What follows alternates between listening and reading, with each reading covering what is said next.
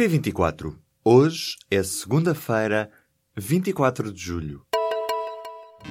Apresentamos a nova gama de veículos híbridos plug-in. Uma tecnologia que veio para mudar o futuro.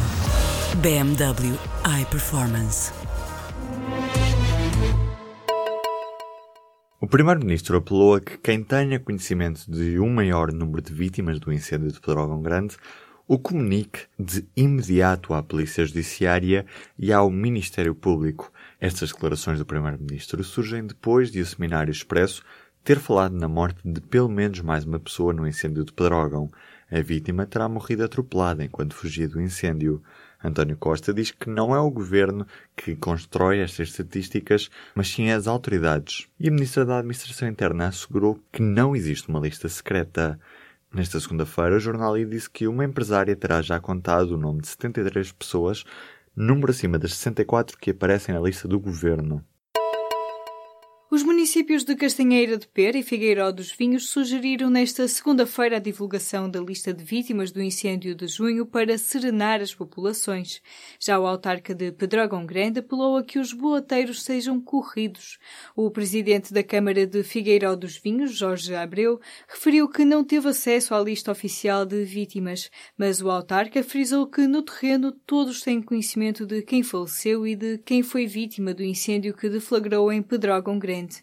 Neste fim de semana surgiram rumores de que haveria mais vítimas mortais nos conselhos mais afetados do que as 64 pessoas que constam nos números oficiais. A Caixa Geral de Depósitos alterou as condições das contas de depósito à ordem. O Banco Público vai obrigar centenas de milhares de pessoas a pagar a comissão de manutenção dessas contas ou a utilizar cartões de multibanco e de crédito, o que implica outros custos. As alterações abrangem, por exemplo, uma parte dos clientes reformados e pensionistas que até agora estavam isentos, ou seja, os clientes com pensões pequenas, como de invalidez ou que correram à pré-reforma, passam a pagar pela conta à ordem.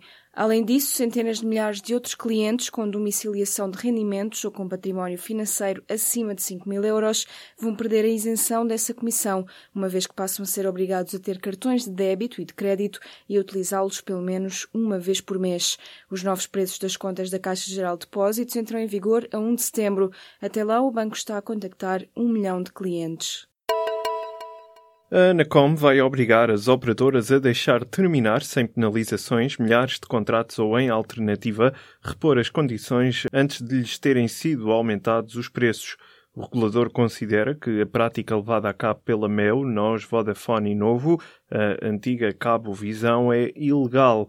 As medidas abrangem agora todos os assinantes que, à data das alterações, estavam sujeitos a períodos de fidelização ou outras obrigações de permanência nos contratos e que ainda se mantêm no mesmo contrato. Depois de seis anos em queda, o número de estrangeiros residentes em Portugal voltou a aumentar no ano passado. Há cada vez mais cidadãos vindos de países da União Europeia e cada vez menos brasileiros e africanos com autorização de residência no país.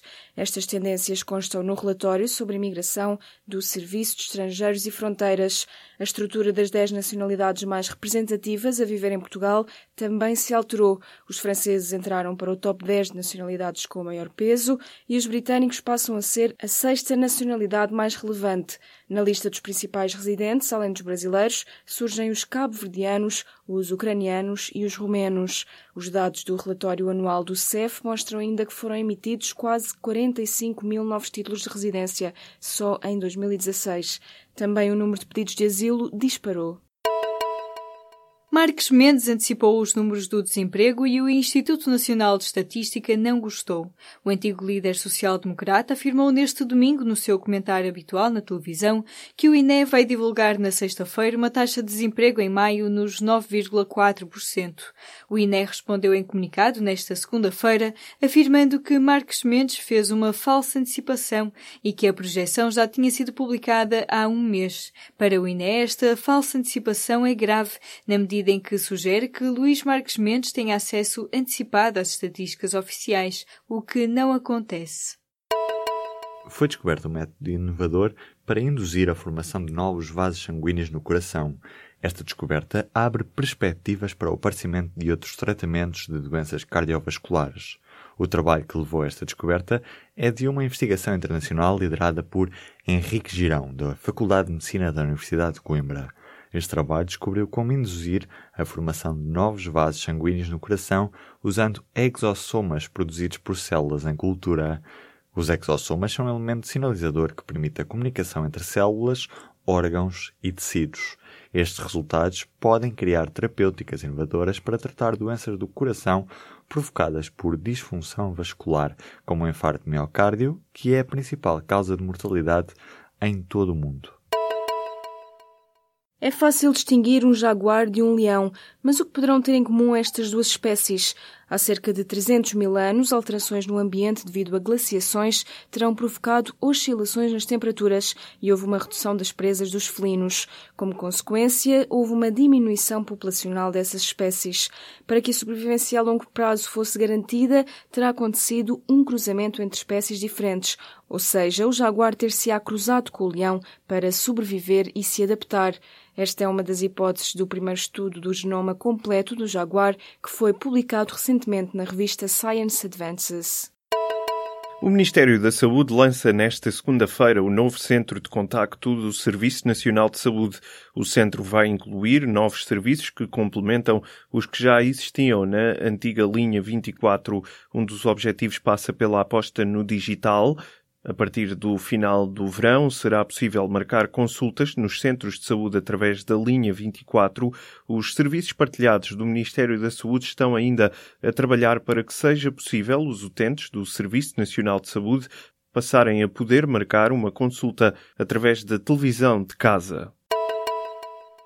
A segunda semana do festival EDP Cool Jazz começa com dois cantautores, Jorge Palma e o jovem britânico Jake Bugg. Jorge Palma volta a um dos seus discos mais singulares e mais celebrados, O Só, que fez 25 anos em 2016. O artista português vai tocá-lo nesta terça-feira, às nove e meia da noite. Antes de Jorge Palma, o cantautor britânico Jake Bugg pisa os palcos do EDP Cool Jazz. Aos 23 anos, o artista, que cruza a cena indie com fortes influências da música dos anos 60 e 70, já tem três discos gravados. Dia 26 é a vez de Luísa Sobral e Jamie Lydell pisarem o palco dos Jardins do Marquês de Pombal, em Oeiras. A encerrar o festival atuam Jamie Cullum e Beatriz Pessoa no dia 29.